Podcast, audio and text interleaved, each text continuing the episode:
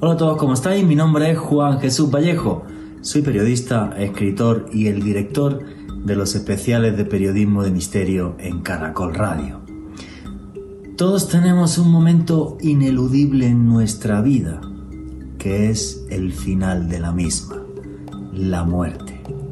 Pero ¿es la muerte un final o el comienzo de algo que todavía desconocemos?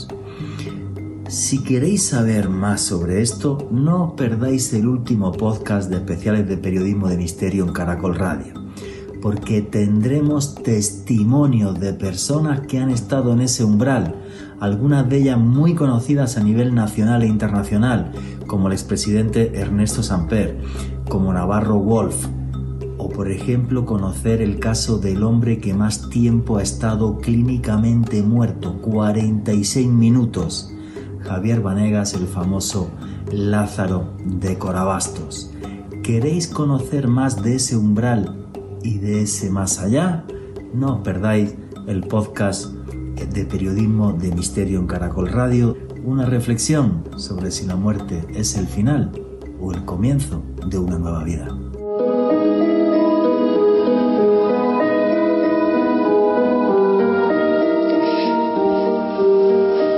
Los imagino felices y tranquilos en un mundo plácido. Un mundo donde no abandonaron la sonrisa que tenían en vida. Aquí, en mi despacho, justo desde donde hago ahora mi programa, justo a mi izquierda, tengo dos fotos donde está mi familia la que por desgracia perdí hace ahora justo 15 años. Mis padres, mi hermano y mi perro Bilbo. Es curioso lo que les voy a contar porque yo no soy católico, ni cristiano, ni nada así.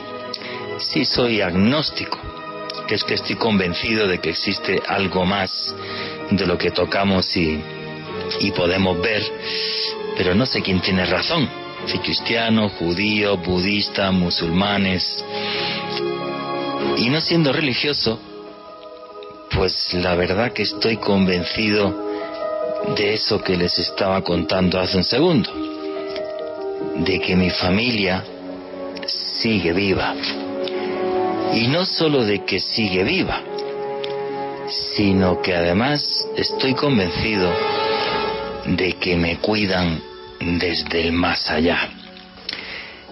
Y esto que les comento, juraría que no es un sentimiento mío en exclusiva, ni mucho menos, sino que muchos de ustedes piensan exactamente lo mismo que yo, que aquellos que fallecieron en el caso de mi familia hace 15 años, como les comentaba, están alrededor nuestro y nos cuidan. Yo la verdad que eh, siempre que pienso en mi familia, pienso así. Pienso que están vivos y los siento vivos. Algunos de ustedes pensarán por esto que les estoy comentando ahora mismo, básicamente que estoy loco, algunos incluso pueden argumentarlo de forma mm, incluso con ciertos tintes científicos. Y es que dirán que tal o cual proceso bioquímico de mi cerebro produce esa sensación para que de esta forma no me sienta tan tremendamente solo y bla, bla, bla, bla. Y con sinceridad, tengo que decir que me da igual lo que piense esta parte de la ciencia para mí están aquí al lado, en mi casa, ahora incluso escuchando este programa. Tememos a la muerte porque no sabemos qué hay más allá. Pensamos que solo oscuridad y caos. O dicho de otra manera, es innato en nosotros tener miedo a lo desconocido. tengo que decir que yo que he consagrado mi vida precisamente a eso, a lo desconocido, a lo inexplicable, veo la muerte como un paso más en la vida, un paso que un día todos daremos. Tengo que comentarles que no le temo a la muerte, aunque espero que llegue dentro de mucho tiempo. No tengo ninguna prisa porque llegue ese instante. Pero creo que la muerte es un invento maravilloso. Se lleva a todos sin distinción, ricos, pobres, altos, feos, guapos, gordos, flacos, y nos da una lección de humildad a todos que me parece maravillosa. No hay nada más democrático que la muerte. Esta frase la he repetido muchas veces a lo largo de mi vida, en mis entrevistas y en mis programas. Y es tremendamente democrática porque no hace distinción de ningún tipo. Y además tiene otro elemento que me parece crucial. Se lleva a lo viejo y permite que lo nuevo brote y evolucione. Si el planeta en, el que habitamos estuviera lleno de inmortales, todavía estaríamos en la Edad Media, en aquella época oscura que gobernó el destino de los hombres durante mil años. Menos mal que existe la muerte y gracias a eso progresamos. Casi toda la ciencia o una buena parte de la ciencia piensa que la muerte es el final, que ahí se acaba todo y ya. Pero lo curioso es que cada vez hay más científicos que son capaces, aunque les critiquen, de investigar este paso al más allá. Y los estudios de estos científicos nos muestran un umbral donde se abren las puertas a un universo desconocido, ignoto y fascinante. Hoy les vamos a hablar de eso, de esas investigaciones, de esas investigaciones que se meten a indagar sobre personas que han estado clínicamente muertas, lo que se conoce como FMs, experiencias cercanas a la muerte. Y dentro de estos científicos que a pesar de las críticas investigan sobre esto, son psiquiatras, neurólogos, que se asombran cuando se asoman a este umbral esta puerta a lo desconocido que un día todos atravesaremos. Un más allá donde, no sé ustedes, yo espero volver a mi familia, volver a ver a mi familia, un más allá donde seguramente podré ver las partes del mundo que no visité, pues si ahora no pude ir a la India, espero algún día, si no lo hago en esta vida, en la próxima, ver la India. Me encantaría. Ver Etiopía, ver maravillas como los templos de Angkor Wat que no he podido ver en esta, que están en Camboya, por cierto. No hay que tenerle miedo a esa última frontera. Yo creo que justo en esa última frontera entenderé lo que realmente somos. Y quizás en esa última frontera mi vida cobre un sentido que ahora no comprendo. Un más allá donde quiero ir, repito, dentro de muchísimo tiempo, no tengo prisa, y donde estoy convencido de que el misterio seguirá reinando porque ese otro mundo creo que es tan sabio como este, como el que vivimos ahora. Y es sabio porque sin misterio no existe la vida. el misterio es algo que nos acompaña en esta vida, que espero que nos acompañe más allá y en otras vidas si es que algún día las tengo.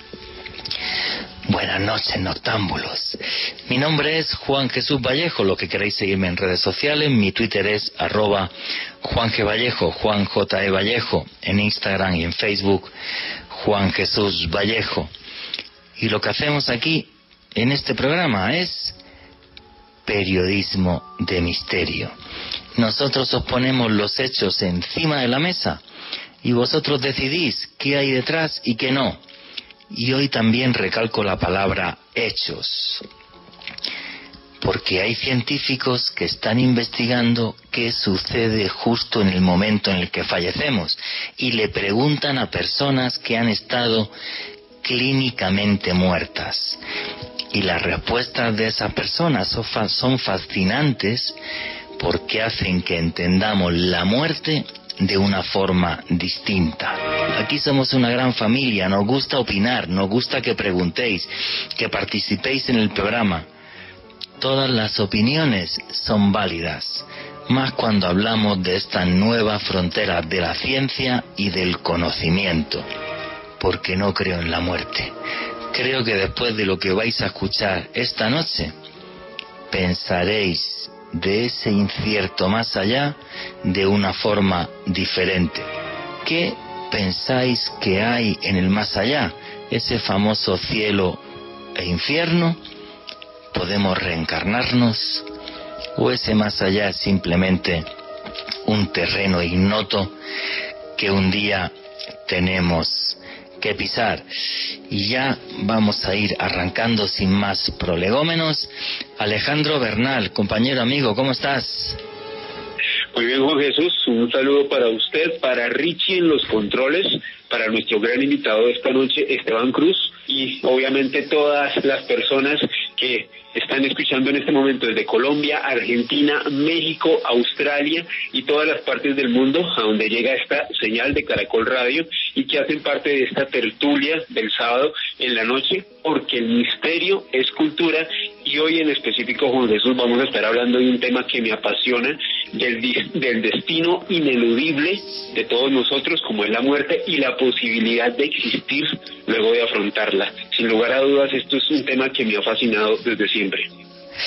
El misterio cultura y el misterio hoy es nueva frontera de la ciencia, porque hay psiquiatras, hay neurólogos que se arriesgan, a pesar de las críticas, a investigar este paso al más allá. Y uno de los motivos por lo que, por lo que tenemos hoy este programa es porque el señor Esteban Cruz Niño, buen amigo mío, lo primero, además es historiador, antropólogo y el director del programa Más Allá en Red Más Televisión, ha sacado un nuevo libro que se llama Vida después de la muerte, con un subtítulo que dice Testimonios del más allá. Esteban Cruz, amigo, compañero, buenas noches, ¿cómo estás? Muy buenas noches, Juan Jesús. Muy buenas noches a todos los que hasta ahora están conectados acá por la señal de Caracol. Un honor estar eh, con usted y con sus oyentes en su programa que cada día pues es más popular aquí en Colombia. Pues amigo, tremendamente feliz de tenerte aquí. Bueno, vida después de la muerte, testimonios del más allá. Esteban Cruz, ¿qué te ha movido, qué te ha impulsado a hacer un libro así, con un montón de testimonios que luego tenemos unos audios también que vamos a escuchar? Sí, ¿Qué te movió eh, y, precisamente, Juan Jesús, son esos testimonios lo que me motivó. Como usted bien decía en la introducción, hay una verdad, hay una única, única verdad, y es que todos vamos a dejar eh, en teoría de existir como somos.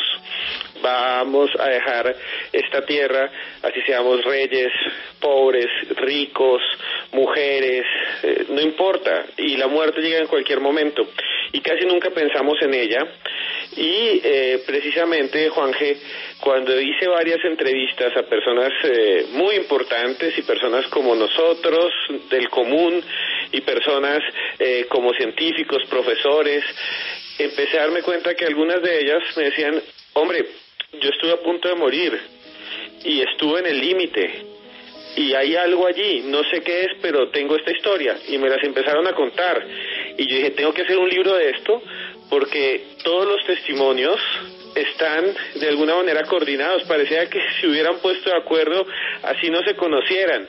No sé si es real, no sé si no es real, pero lo que cuentan estas personas es increíble.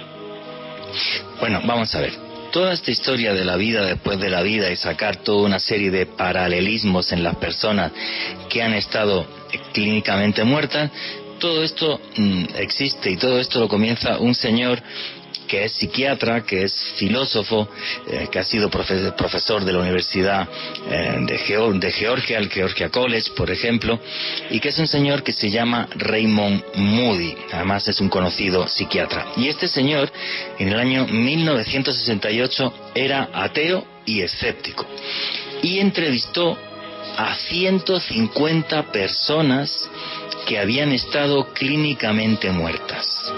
Y se quedó en shock cuando vio que los testimonios de esas 150 personas, igual que te ha pasado a ti, tienen y siguen toda una serie de paralelismos.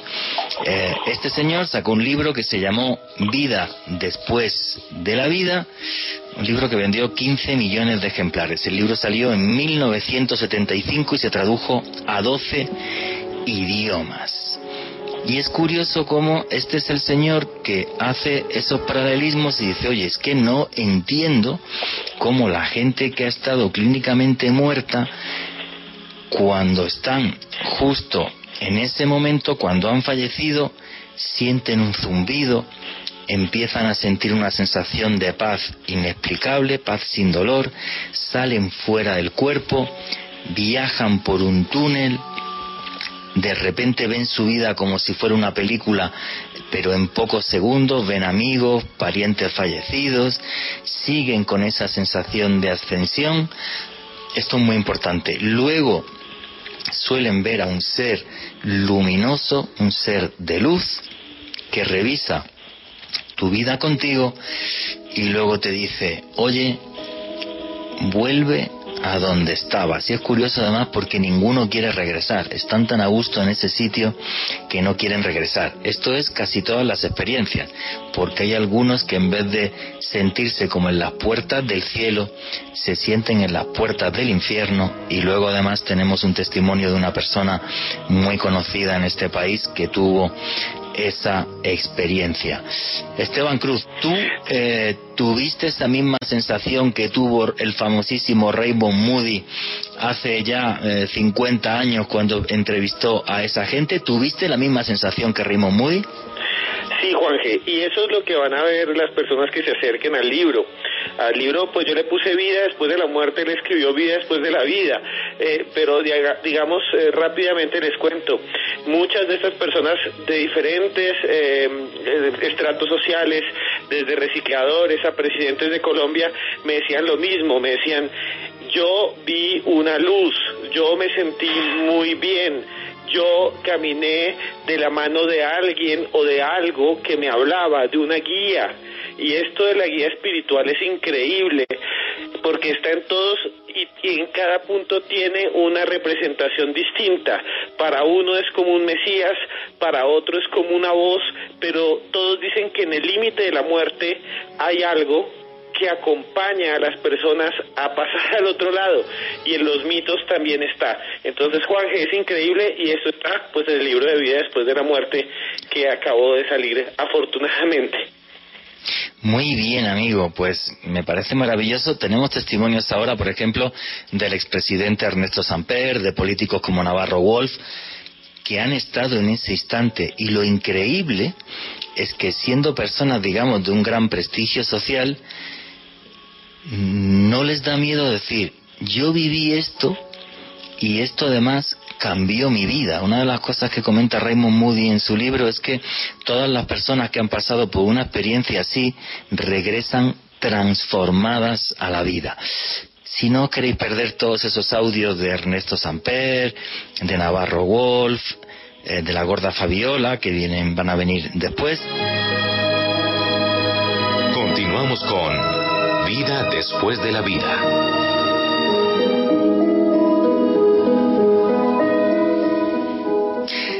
aquí seguimos con los especiales de periodismo de misterio en Caracol Radio.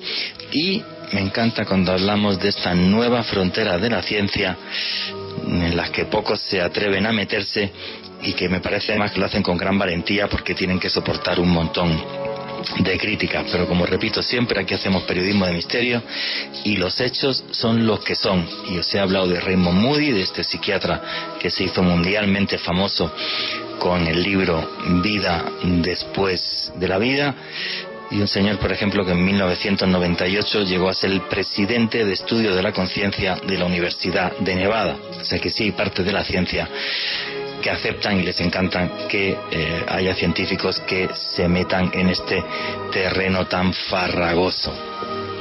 Bueno, y ya sin más, vamos a seguir con la entrevista que teníamos con el señor Esteban Cruz, que ha sacado un libro que se llama Vida después de la muerte, Testimonios del Más Allá. Esteban Cruz, llegaste a entrevistar en, todo este periplo para hacer este libro, ni más ni menos que Ernesto Samper, presidente eh, de Colombia. Sí, Juanje, eh, yo ya había escuchado del presidente Samper que él había tenido una experiencia, pero no conocía las dimensiones de la experiencia. Y creo que eso es lo que está un poco reflejado en las letras y en las páginas del libro. Ernesto Samper ya está en unos años, ya es un hombre mayor y llegué a la oficina de él, que es en el centro de Bogotá. Nunca pensé que me iba a hablar de este asunto. Eh, llegué, nos sentamos y nos pusimos a charlar. En la ventana, recuerdo mucho, se veían las montañas y se veían eh, pasar un montón de aves y yo decía, estas aves nunca las había visto y efectivamente después me dijeron que eran unos patos migratorios que en ese momento pasaban por la ciudad. Me quedé como maravillado en eso y le dije, le tengo que preguntar a usted, presidente, por lo que usted vivió. Y lo que me contó fue sorprendente.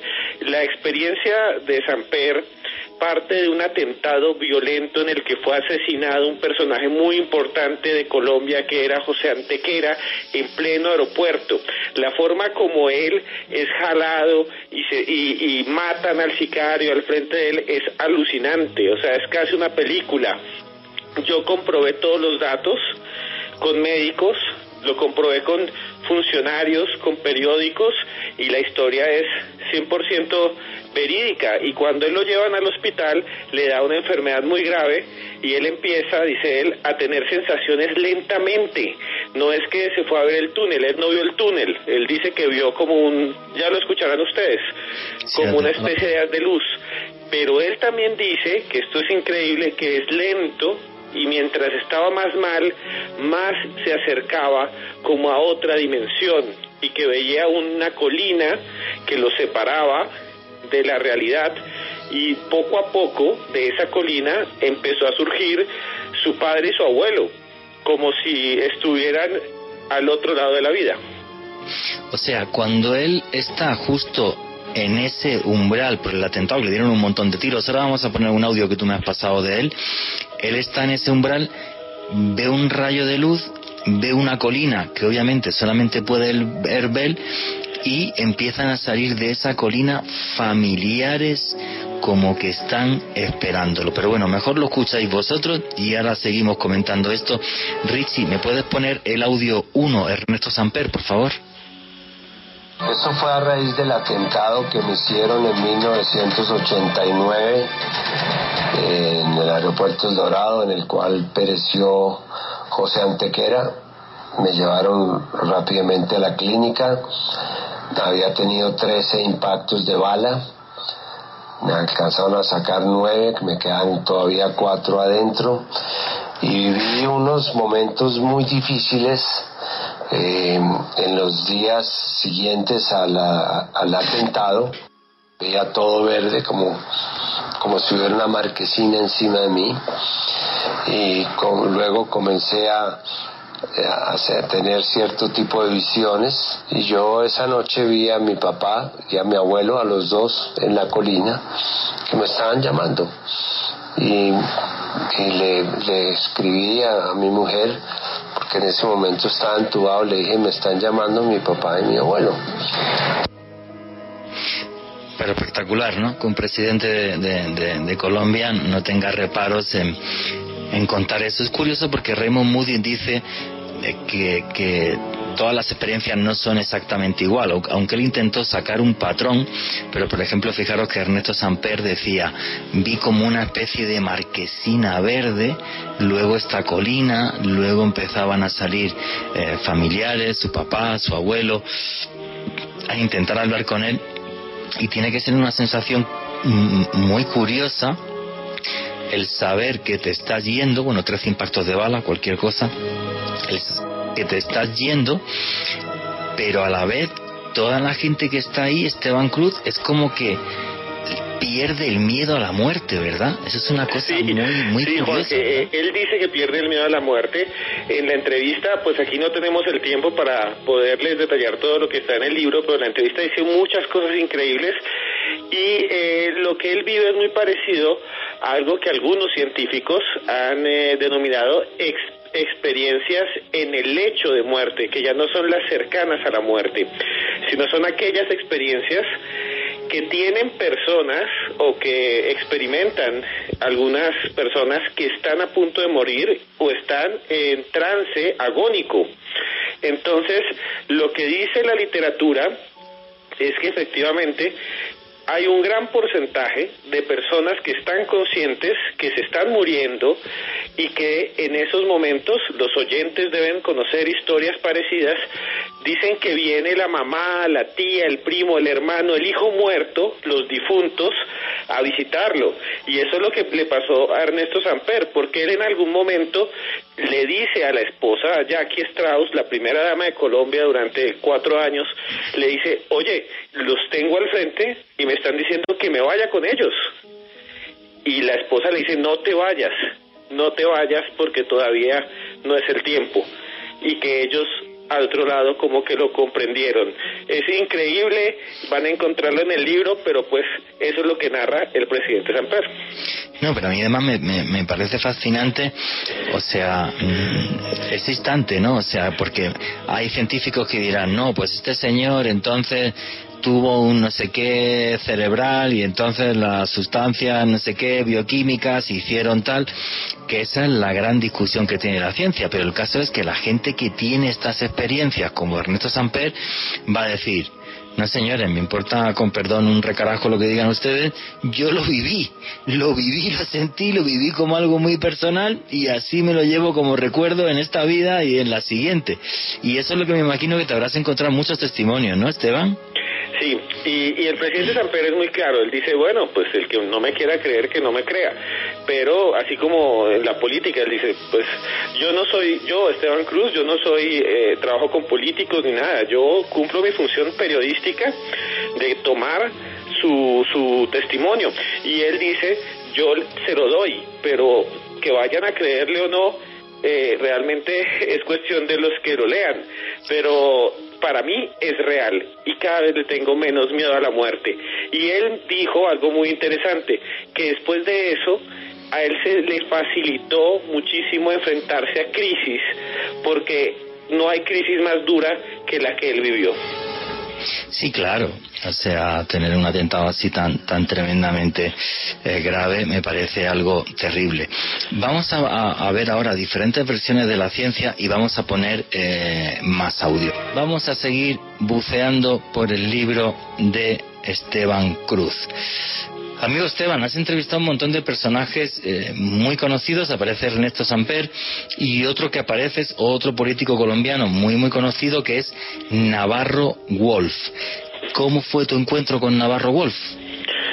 Sí, Juan, son dos políticos opuestos eh, y, y, con Antonio Navarro Wolf una experiencia completamente distinta. Él estaba en plena campaña porque quería ser candidato a la alcaldía de Bogotá y de repente en una entrevista que era normal de política en la que yo estaba ahí en, otra emisora, eh, él dice, eh, ya no le tengo miedo a la muerte porque yo estuve en el túnel de la muerte y el túnel es verdad. Yo me quedé pues frío cuando escuché eso de Navarro Wolf y le dije, doctor, ¿me deja entrevistarlo solo sobre ese tema? Y dijo, sí. Y yo quedé asombrado porque pensé que me iba a decir que no. Eh, y yo le dije, ah, qué bueno, ¿y por qué me va a dar la entrevista? Dijo, porque este tema es real. Y ahí yo dije, aquí hay que escribir un libro. Me fui con él a una casa cerca del Consejo de Bogotá donde funcionaba el Partido Verde, nos sentamos y empezamos a hablar y lo que me contó también fue bastante impresionante, que es lo que pues está en el texto y que ahora vamos a escuchar un pequeño fragmento de la entrevista pues que está eh, más larga allí en la investigación. Listo, eh, vamos a escuchar el testimonio de Navarro Wolf, vuestras opiniones a través del numeral Vida Caracol. Richie, ¿me puedes poner el audio número 2, por favor? cuando estábamos haciendo una negociación de paso en el de Belisario me tiraron una granada. Estaba yo en una cafetería desayunando. La granada me estalló al lado del izquierdo, me entraron 136 estirlas, me destrozaron el pie izquierdo, me entraron en los brazos, una operación en el cuello y quedé muy mal, pero no al borde de la muerte me pusieron un medicamento que se llama dipirona y me dio un shot anafiláctico. La luz se va alejando despacio, despacio, despacio. Al principio uno siente angustia, después todo se va quedando tranquilo, todo se va quedando quieto y uno se va metiendo por el túnel de la muerte. Y la luz se va alejando, despacio se va alejando. Cuando hablan del túnel de la muerte, eso es literal súper plácido, es la palabra que yo he usado para escribir ese momento, me sentía muy bien. Fijaros este, este comentario último que hizo ahí Navarro Wolf. Es plácido, se sentía bien, se sentía ya en un mundo sin dolor, sin nada, simplemente pensando que iba a, pasar al, al, más allá. Y además, igual que Ernesto Samper, diciendo, pues el que me quiera creer que me crea y el que no me quiera creer que no me crea. Yo lo viví y para mí fue total y absolutamente real. Esteban Cruz, qué experiencia tan bonita, ¿no? Sí, y esta es la experiencia clásica, clásica del túnel de la muerte. Cuando hablamos del túnel de la muerte hablamos de que mucha gente relata eh, que inmediatamente después de estar en un eh, límite, de estar cerca de morir, ellos empiezan a tener la experiencia de experimentar que flotan en la mitad de la nada y que hay un punto de luz. La mayoría dicen que se sienten muy bien, la mayoría dicen que esa luz los atrae. Al final, en la luz generalmente se ve una silueta de alguien o de algo de un familiar y que este familiar les dice, eh, pues devuélvete, todavía no estudia, o quédate. Y la gente que se devuelve es la que lo cuenta. Eh, hay muchas explicaciones científicas sobre el túnel, hipoxia, falta de oxígeno, eh, también las investigué, hablé con médicos que las defienden y, y, me parece muy interesante. Pero lo cabe aquí, lo cabe en la experiencia de Navarro Wolf es que él dice que es algo que para él es completamente tangible y real. Y él era ateo y sigue siendo, en cierto sentido, agnóstico, ateo. No cree en Dios, él estuvo en un movimiento revolucionario que no era religioso y entonces él dice, pero existe y lo viví, a pesar de mi creencia, es real. Vamos a ver, cuando la ciencia pone encima de la mesa, algunos científicos dicen, no, esto es una alucinación, es una hipopsia, es una falta de oxígeno, es diferentes cosas. Yo quiero contar un caso a ver si me da tiempo en cuatro minutos. Hay un señor que se llama Ivan Alexander, un neurocirujano, eh, profesor de la Escuela de Medicina de Harvard. Repito, no cualquier escuela de medicina, es una de las mejores del mundo, entre las diez mejores del mundo, por cierto. Y este señor tuvo una bacteria en el cerebro, una E. coli, que le provocó una meningitis en el año 2008 y estuvo una semana en coma. Y este señor durante esa semana que estaba en un hospital super mega bien y con todas las medidas de seguridad posibles y estaba conectado a una serie de aparatos, eh, este señor lo que hace es que él comenta que de repente tiene toda esta experiencia del túnel cuando está en coma y que ve, eh, entra en un mundo completamente como fantástico, con unos colores maravillosos, donde había animales, había unos seres que él identifica eh, como ángeles, eh, y todo esto cuando él despierta a, a la semana de aquel coma, le impacta muchísimo, echa mano a los electroencefalogramas, sabe cuál es su actividad cerebral y dice, oye, yo como neurólogo digo que es imposible que yo haya visto todas estas cosas. Entonces él saca un libro que se llama La prueba del cielo. La prueba del cielo durante cuatro semanas fue el libro más vendido de los Estados Unidos, estuvo el número uno según el periódico The New York Times y fue portada de la revista Newsweek se montó un revuelo en la ciencia tremenda, mandaron artículos para decir que eso era científico, que eso era una locura, que eso era una barbaridad, que esto no podía ser así. Y él respondió en, en la revista Newsweek por todo el revuelo que se montó y os voy a leer a ver si entendemos a nivel científico la respuesta que él dio, como diciendo, contadme lo que queráis. A nivel científico es imposible. Para ser exacto, lo que respondió en una carta Iben Alexander, repito, médico neurocirujano, profesor de la Escuela de Medicina de Harvard, una de las diez mejores del mundo, él responde lo siguiente. Mi sinapsis los espacios entre las neuronas del cerebro que soportan la actividad electroquímica que hace esa función cerebral no solo se vieron comprometidas durante mi experiencia, sino que estuvieron detenidas. Solo los focos aislados de las neuronas corticales profundas seguían con una pulverización catódica, esto no lo entiendo, pero no las amplias redes capaces de generar algo parecido a lo que llamamos conciencia. Pues las bacterias E. coli que inundaron mi cerebro durante la enfermedad se encargaron de eso. Mis médicos me han dicho que de acuerdo a todas las pruebas del cerebro que hicieron, no había manera de que funciones como la visión, audición, emoción, memoria, lenguaje o lógica hubieran quedado intactas. Y esto lo escribió un científico, repito, profesor de medicina, profesor de neurocirugía en la Escuela de Medicina de Harvard. O sea, esto es una discusión que no termina y luego vamos a comentar en la siguiente hora otros casos. Nos va a contar Alejandro, por ejemplo, la historia de Samparnia. O sea, ¿es simplemente una ilusión o realmente hay personas que han pisado esa frontera, esa última frontera, ese umbral, y lo que nos cuentan es cierto.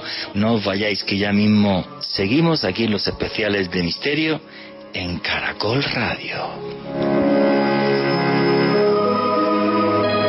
Continuamos con Vida después de la vida.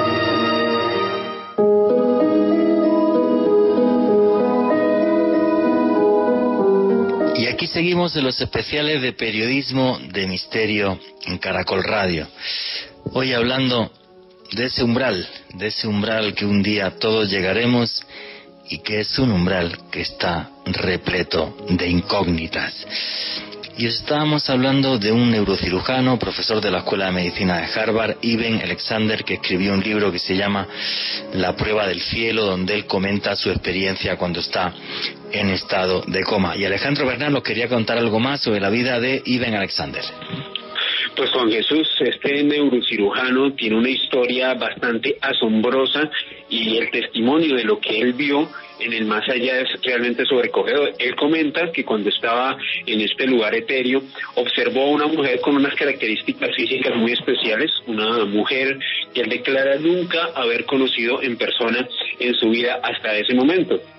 Eh, hay que hacer una aclaración especial. Iben Alexander no había sido un hombre criado por su familia, sino que había sido criado por una familia que lo había, lo había adoptado.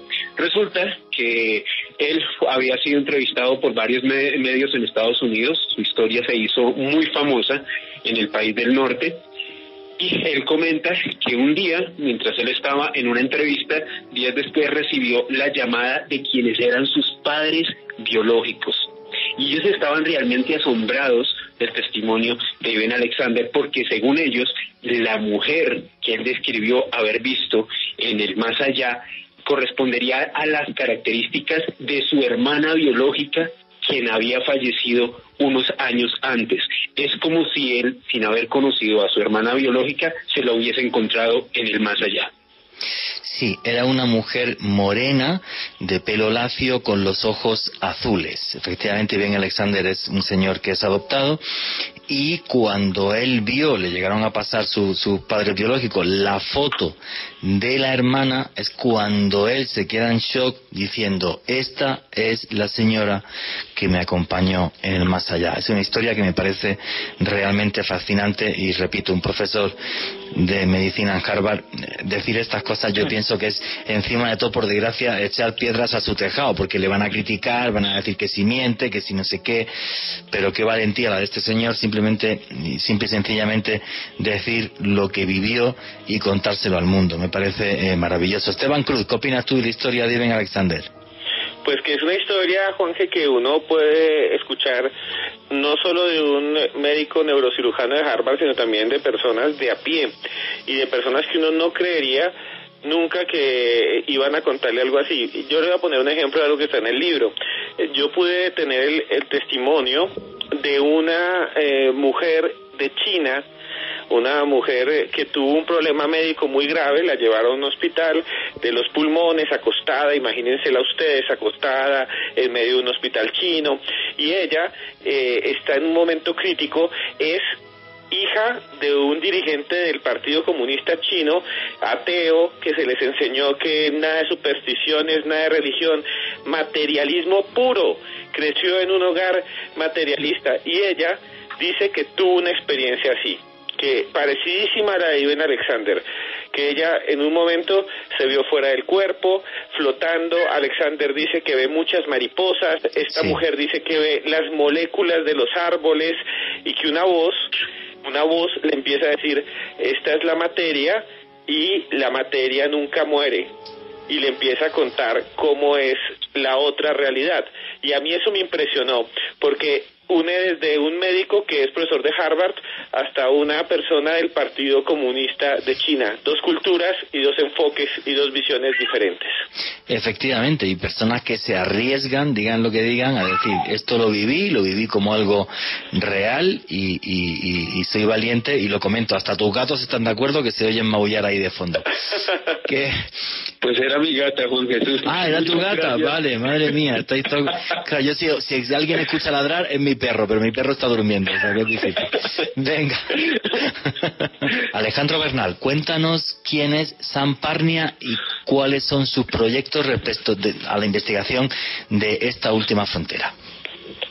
Pues el señor Samparnia es probablemente uno de los científicos más reputados en el mundo en el estudio de estas experiencias cercanas a la muerte o como él mismo lo denomina, él ha reformulado este término experiencias después de, la vida. Pues este señor es profesor asociado de medicina en el Centro Médico Langón de la Universidad de Nueva York y en su país de origen, en el, Reino Unido, eres director del proyecto de conciencia humana en la Universidad de Southampton. Es autor de una cantidad impresionante de artículos científicos y también escribió dos libros muy importantes sobre esta temática. Uno de ellos se titula ¿Qué sucede cuando morimos?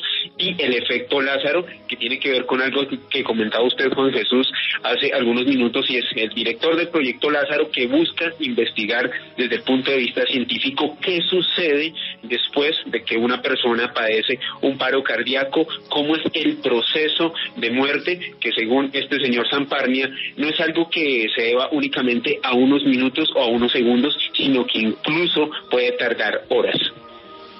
Sí, bueno, y no solo eso, sino que Samparnia, bueno, él, llega a afirmar que eh, se sabe ya que, digamos, habría una, una, un, estado alterado de conciencia los ocho primeros minutos después de morir. Él afirma que ha demostrado eso científicamente, aunque igual le critican y le ponen que ni te, eh, que ni te cuento. Pero es un personaje muy curioso porque dentro de los proyectos que llegó em, a, plasmar y, a poner encima de la mesa es, por ejemplo, pues un proyecto donde él escondió una serie de dibujos eh, encima de la mesa de eh, quirófanos donde se reanimaba a personas que estaban clínicamente muertas.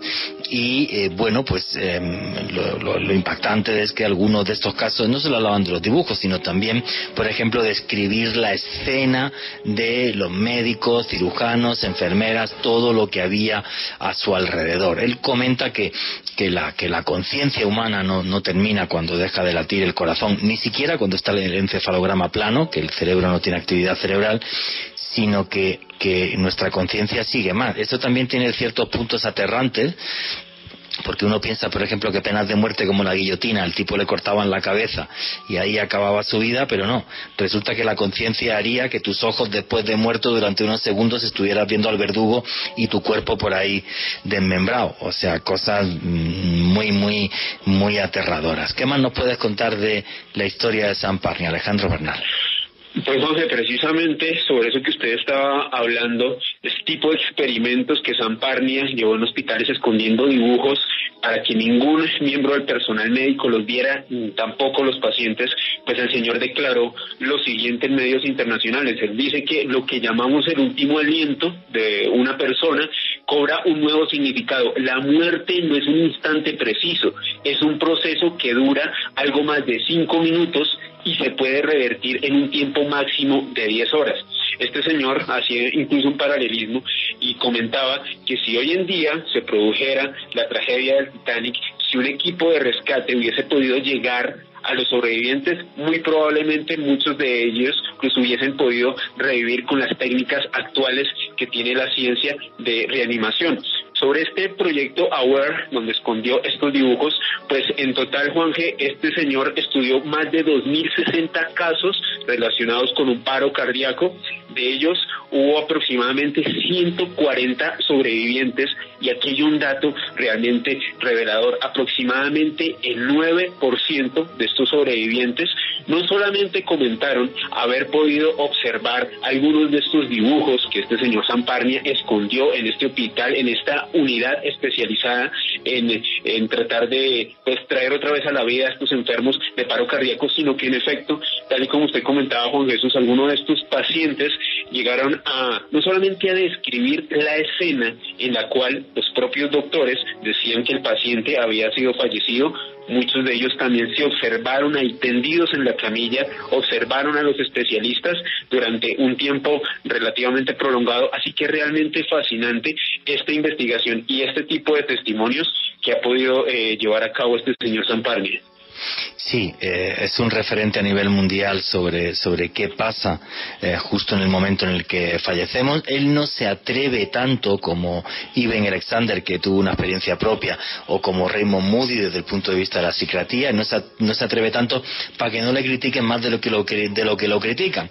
Pero eh, sí es un señor que está rompiendo muchas lanzas a favor de que eh, la ciencia llegue eh, a meterse en, esto. Hay declaraciones, por ejemplo, de, eh, de, Raymond Moody que dice que una de las cosas que, le ha molestado de, algunas partes de la ciencia es precisamente esto, la negación y ni siquiera dedicarse a investigar lo más mínimo sobre algo que yo creo que a todos los seres humanos nos atañe y que a todos los seres humanos nos importa. Esteban Cruz, ¿qué opinas de toda la vida y la historia y lo que está haciendo Samparnia?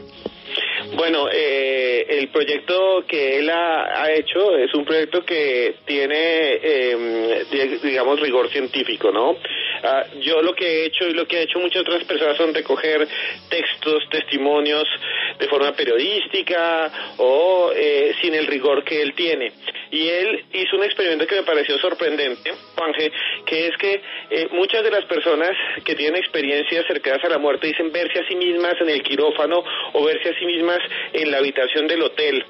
Eh, porque se desprenden, es como si se desdoblaran, como si su alma, digamos así, no estamos diciendo que existe, pero como si se pudieran eh, disociar. Y entonces lo que hizo San Parmia fue coger unas cartas y colocarlas en zonas en que esa persona sería la única que podría recordarlos. O sea, eh, en el, la parte de arriba de la cama, donde ni, ni los médicos ni la aseadora podían verlo, en el piso de arriba, en la ventana al otro lado, eh, en la cornisa sellada. Y entonces ah, después les pregunta a las personas si pudieron verlas. Y aquí pasa algo muy interesante. Ninguno de ellos le habló de las cartas, ninguno, pero muchos pudieron dar eh, datos de la ropa y de los vestidos de las enfermeras.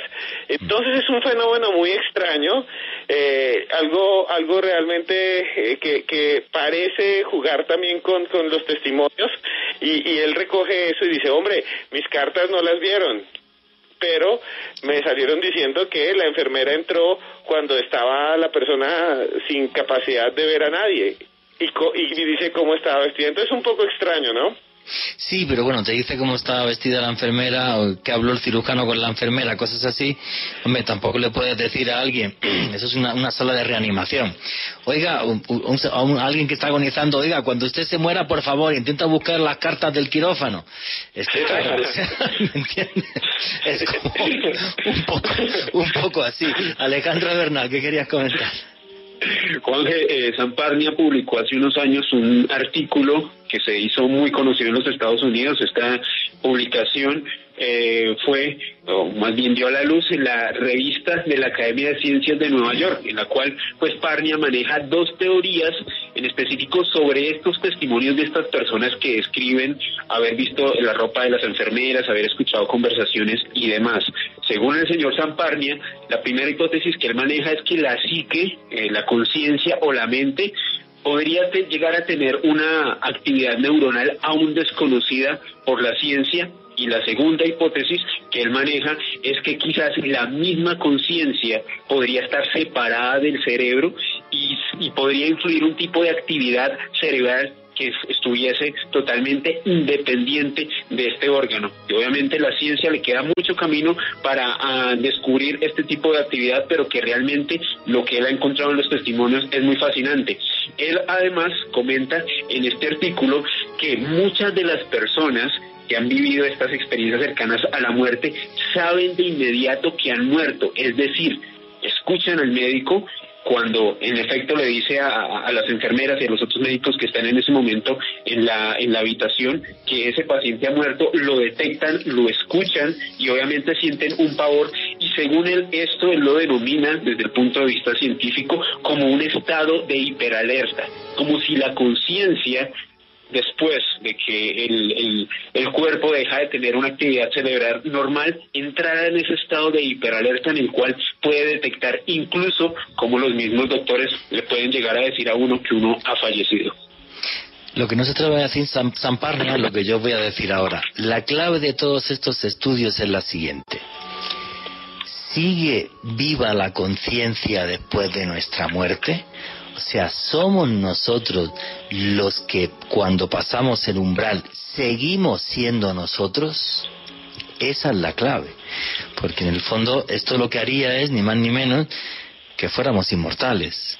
Aunque sean otras vidas, en otros mundos o donde sea que eso sí es verdad ya que no lo sabemos. Y es muy curioso porque, por ejemplo, Raymond Moody lleva décadas obsesionado, con, la, con la hipnosis y con las regresiones hipnóticas. Yo tuve una experiencia bastante, bastante fuerte, por ejemplo, en mi vida, en mi vida con eso. O sea, mediante hipnosis, saber si tuvimos otras vidas, o sea, si nos reencarnamos.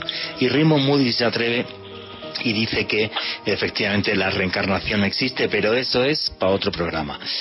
Y vamos a seguir con algunos de los casos fascinantes que, que nos pone Esteban Cruz en su libro Vida después de la muerte, testimonios del más allá.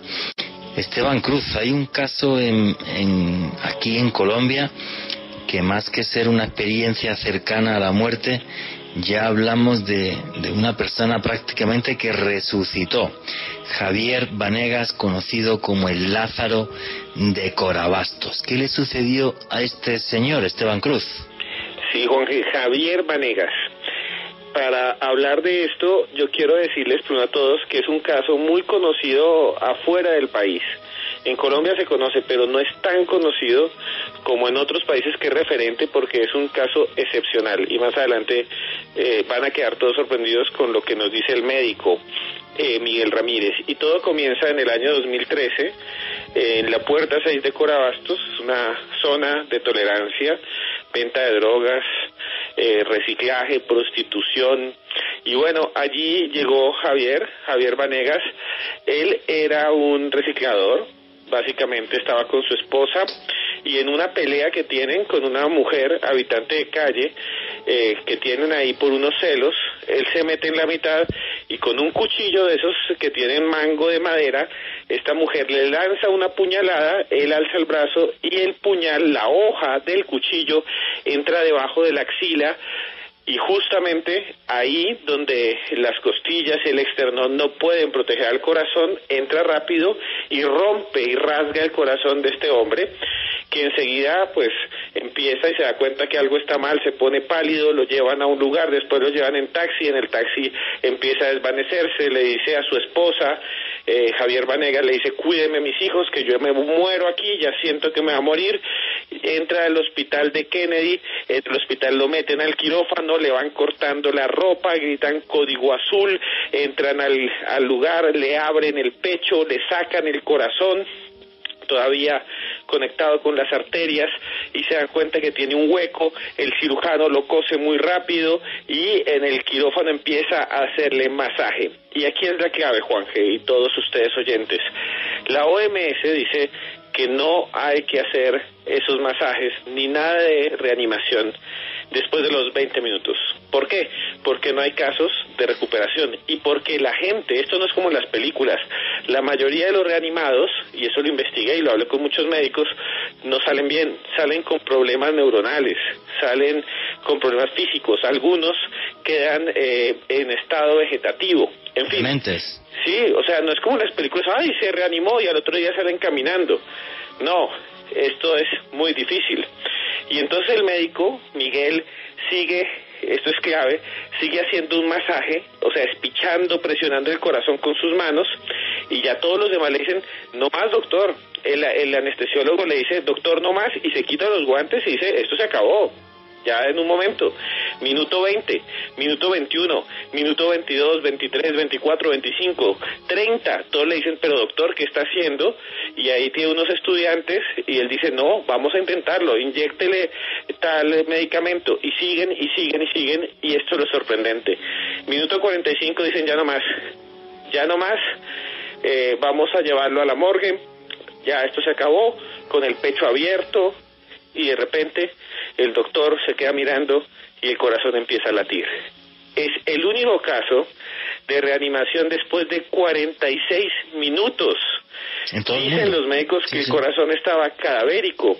Y lo sorprendente es esto, Juanje. Cuando él lo cosen, dicen, bueno, llévenlo a la UCI, piensan que no se va a recuperar y de repente abren los ojos y les dice, la primera palabra que les dice es, hola, vengo del cielo y les voy a contar qué vi allí. Y cuenta una historia sorprendente. Y esa historia pues está en el libro con detalles, que es realmente increíble. Sí, tiene una visión del cielo y del infierno. Es un testimonio realmente eh, alucinante el de ese señor. Eh, lo que ha dicho Esteban yo pienso que es clave en todo esto. Único caso en el mundo donde un señor resucita después de 46 minutos, eh, le tienen que abrir eh, el pecho y, le reaniman el corazón directamente y esto es algo que la ciencia sí que no, no, no puede explicar. Pero mejor que os lo explique Miguel Ramírez, que es el médico que le atendió. Richie, ¿me puedes poner el audio número 3, por favor?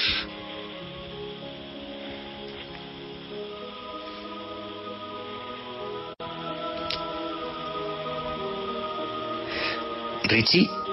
Soy cirujano general y vascular periférico y de trauma. Trabajé durante 27 años en el Hospital de Kennedy desde sus inicios y su inauguración, operando pacientes con trauma y lesiones vasculares. Nunca habíamos tenido un caso similar. El caso de Javier Panegas impactó a todas las sociedades de la medicina, a las sociedades de cirugía general, de cirugía vascular, de trauma, de cuidado crítico, porque nunca pudimos encontrarle una explicación científica. Javier es un paciente que llega con una herida muy grave cardíaca que requirió reanimación a corazón abierto. Se le logró suturar la herida, que en una herida en la aurícula izquierda gigante, entró en paro cardíaco, le hicimos una reanimación cardiopulmonar prolongada. A los 20 minutos el anestesiólogo se quita los guantes, ya había un corazón dilatado que implica un corazón cuya fibra cardíaca ya no responde y no tiene futuro. Yo seguí trabajándole y a los casi 60 minutos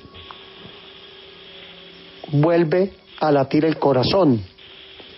Esto no tiene absolutamente precedente ni ninguna explicación científica, por eso ha sido muy importante para el gremio médico haber podido sentarse y analizarse este caso excepcional de trauma, donde pueden haber existido factores extraacadémicos, extracientíficos, y ahí es donde podemos estar hablando de un milagro. Hay, mucha, hay mucho escepticismo en el mundo con el tema de los milagros, pero realmente hoy, muchos años después de analizar el caso de Javier Vanegas, no le encontramos una explicación científica. Otros cirujanos, después del caso Javier Vanegas, intentaron reproducir eh, el mismo hecho haciendo reanimaciones prolongadas, más de 20 minutos, que es lo que ordena eh, los protocolos de trauma para los pacientes que presentan paro cardíaco. Y nunca nadie pudo reproducir este resultado, no volvió a sobrevivir ningún paciente, de tal forma que el caso de Javier Vanegas reviste una importancia muy especial. Sí, es un caso médico único y aparte me fascina cuando el doctor Miguel Ramírez habla directamente ya de de milagro, o sea, decir, vamos a ver, aquí la ciencia ya, perdonen ustedes, no pinta nada, la ciencia me dice que hasta los 20 minutos, luego que ni lo intente, y esto, y además es una cosa que a mí me, me, me, me sorprende mucho, es un caso conocido a nivel mundial y relativamente poco conocido en Colombia. Esteban Cruz, qué historia tan alucinante, ¿verdad? Sí, alucinante y, y, todos los detalles que tienen, porque pues, primero es pues el, el ataque, eh, el milagro, lo que sucedió, que va en contra de pues todas las experiencias que ha tenido la medicina en reanimación, y después eh, que él, Javier Vanegas, despierte sin ningún problema neuronal, a, la semana camina, o sea, es como si lo hubieran llevado a una cirugía medio complicada, no a lo que él vivió de 46 minutos.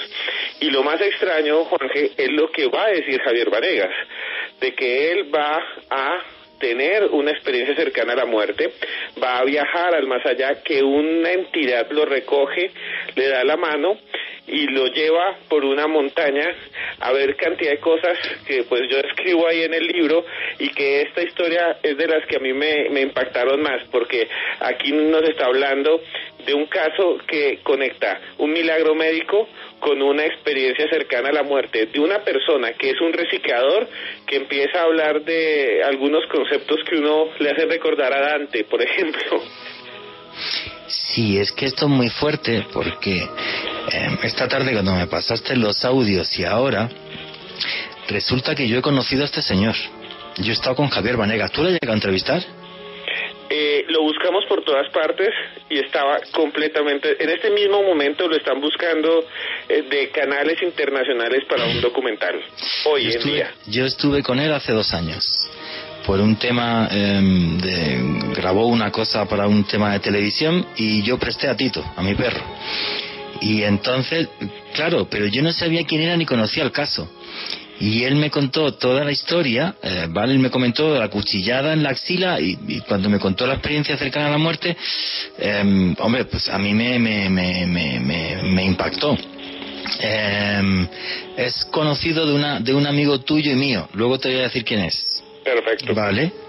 Eh, y me impactó muchísimo. Eh, sí, a mí me contó la cuchillada debajo de la axila y, toda esta historia. Él tuvo un problema de la droga del que, del que salió. Eh, y claro, él, él me comenta aquella tarde que yo no sabía ni quién era y yo fui a prestar el perro porque el tema lo iban a hacer unos amigos y tal.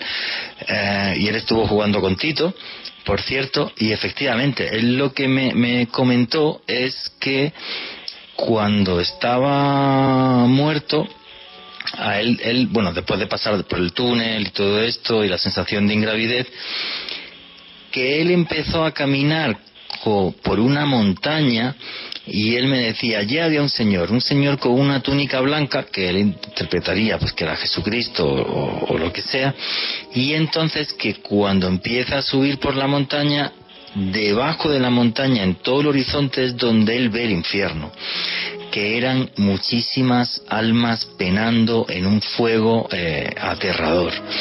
Y que por la montaña Efectivamente, él sentía una paz tremenda y que después de vivir esto, pues su, su, su, shock, su experiencia eh, fue tan tan fuerte pues que pues que cambió su vida cambió su vida eh, radical, dejó la droga. Yo por lo menos hace dos años, juraría, dos, tres años, cuando estuve con él estaba genial, pero yo no sabía que este señor era el Lázaro de Corabastos, ni yo conocía el caso ni yo conocía la historia. Y realmente es, es un tema que ahora, pues, pues, pues, pues hoy, cuando me enviaste los audios y luego lo analicé y ahora al darme los detalles, dije, ahí va, pero si yo he estado con este señor. Efectivamente, y es una historia pero muy alucinante, pero claro, él no me cuenta en aquella tarde en ningún momento que la resucitación duró cuarenta y pico minutos, eso no me lo contó él. A mí es lo que me cuenta la experiencia eh, posterior, o sea, en ese momento en el que él está clínicamente muerto, que me impactó un montón, porque claro, o sea, me la cuenta con mucho detalle y en mucho tiempo. Y es algo que, que, me impactó y que de repente, claro, pues de repente al comentarme todo esto, eh, pues es amigo de un amigo tuyo y mío. Luego te voy a decir quién es fuera de, fuera, fuera de micro. Fuera de micro te voy a decir de quién es, de quién es amigo, que tú lo conoces exactamente igual que yo. Eh, me acabo de quedar en shock. Pero para que sigáis viendo la, opinión, claro, es que es que lo conozco, es que he estado con él. Eh, para que sigáis eh, conociendo la opinión del médico, oye, vuestros comentarios y preguntas a través del numeral eh, Vida Caracol. Y es increíble que este caso no se conozca mucho más en, en Colombia, ¿vale? Eh, Richie, ¿me puedes poner el audio número 5, que es también del médico, por favor? También lo, lo pone a uno a pensar este caso en el sentido de que afianzamos nuestra fe en Dios. Aquí hubo factores, como lo mencionaba anteriormente, extraacadémicos, extracientíficos, que no tenían explicación y, que nos hacían pensar que este caso eh, hacía parte de los milagros que tanto el gremio académico y científico tiene tanto escepticismo, pero a mí me puso a pensar notablemente eso y afianzó mi, fe en, en, Dios. Fijaros en esto y qué opináis a través del numeral Vida Caracol.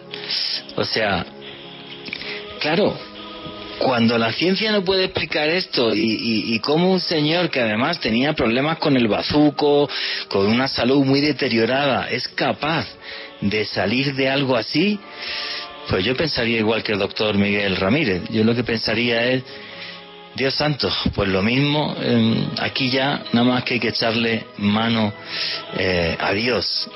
Realmente me parece algo, em, algo alucinante, porque hemos dado, em, hemos hablado en este programa de esas experiencias cercanas a la muerte que tienen, eh, bueno, pues muchas personas que tienen esa visión de lo que sería la entrada al cielo. Pero ¿y si fuera la entrada al infierno lo que llega uno a ver? Cómo esto cambiaría tu vida. Y tenemos un audio de una persona muy famosa en este país que es la gorda Fabiola, que ella afirma que estuvo a las puertas del infierno. Richie, por favor, ¿me puedes poner el audio número 6, por favor? Bueno, vine a ver me estaba desconectando de la realidad, comencé en un coma, me desmayé tres veces en una grabación de Sábado Felices, me llevaron corriendo a la clínica, yo entré en un coma profundo de 23 días. Cuando cuento esta experiencia, yo no lo hago con el ánimo de polemizar con nadie, si me creen o no me creen. Lo único que les digo es que lo viví yo y con eso es suficiente. ¿Qué recuerdo tiene la gorda Fabiola de 23 días en coma? haber ido al infierno sea, al infierno. Existe ese inframundo y así lo, lo, califico. Es un inframundo horrible donde yo no quiero volver a ir y donde le digo a todas las personas, pórtense bien y hagan todo lo posible para jamás tener que pasar allá. Solo sé que hay sufrimiento, hay lamento, hay angustia, hay maldad, hay rostros horribles como el que se enfrentó a mí. Este personaje era, su pelo era negro, sus ojos eran absolutamente negros y tenía algo de barba. Una señora que tiene una experiencia cercana a la muerte y que nos dice que está a las puertas del infierno. Esteban Cruz, ¿cómo fue tu entrevista y tu experiencia con la gorda Fabiola?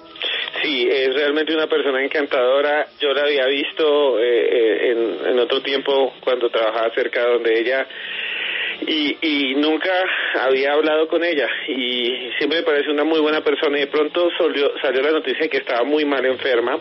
Yo me preocupé, no sé por qué, tal vez porque siempre me ha parecido cercana y después salió la noticia de que estaba bien y después salió la noticia de que había ido al infierno. Entonces yo me contacté con ella y hicimos una videollamada. Eh, a ella le gustó mucho y después le dijo reláteme y me relató cosas increíbles que nunca más que, que nunca había eh, nunca narrado a ningún medio. Y pude colocarlas en el libro. Y es la única o el único testimonio que habla del infierno. Y el infierno que nos cuenta Fabiola eh, es realmente aterrador.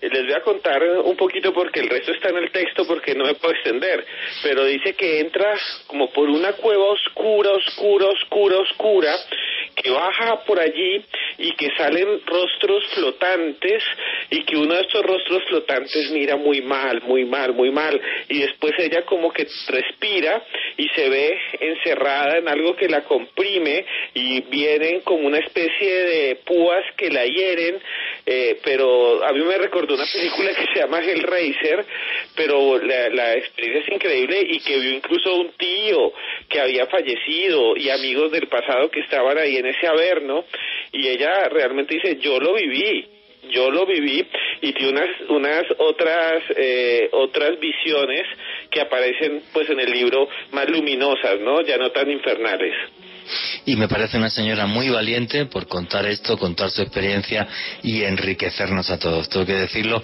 Enhorabuena por tu último libro, Esteban Cruz, me parece una maravilla y súper recomendado. Vida después de la muerte, testimonio del más allá de Esteban Cruz Niño y que aquí un servidor, con todo el honor del mundo, le hizo el prólogo. Esteban Cruz, tus conclusiones y tus redes sociales para que la gente pueda seguirte. Sí, muy rápido. Eh, para mí fue un reto escribir este libro. Eh, van a encontrar muchos textos, eh, muchos testimonios que los van a sorprender, pero que al mismo tiempo los van a poner a pensar. Y también textos antiguos, descritos, que describían cosas muy parecidas a lo que nos dicen los protagonistas, como la gorda Fabiola, que también los va a sorprender porque son ancestrales. Y eso es ancestral, nuestra visión de que tal vez después de la vida haya otra realidad y esa es la invitación a que abran el libro, se llama Vida después de la muerte de Esteban Cruz. Vida después de la muerte, si les gustan estos temas, lo tienen que leer. Lo consiguen en cualquier librería del Colombia o también por páginas como Busca Libre y más que están por ahí. A mí me pueden seguir como Esteban Cruz Niño, arroba Cruz Escribiente en Twitter y Esteban Cruz Niño, arroba Cruz Escribiente en Instagram. Muchas gracias. Amigo, muchísimas gracias a ti por ser parte de los especiales de periodismo de misterio en Caracol Radio y por compartir tus investigaciones con toda nuestra audiencia. Bueno, señores, pues no sé qué piensan ustedes. Para mí, la muerte no es un final, es el principio de algo que desconocemos. Algo que desconocemos donde volveré a ver a mis padres y a mi hermano. Algo que desconocemos y que es parte de nuestra existencia. Un desafío que todos tenemos que afrontar. Un desafío que está lleno de misterio, como la vida en que vivimos. Y es que sin misterio no hay nada. Eso es lo que da sentido a nuestras vidas lo inexplicable. Y nunca, nunca olviden que vivimos en un mundo mágico porque está repleto de misterio.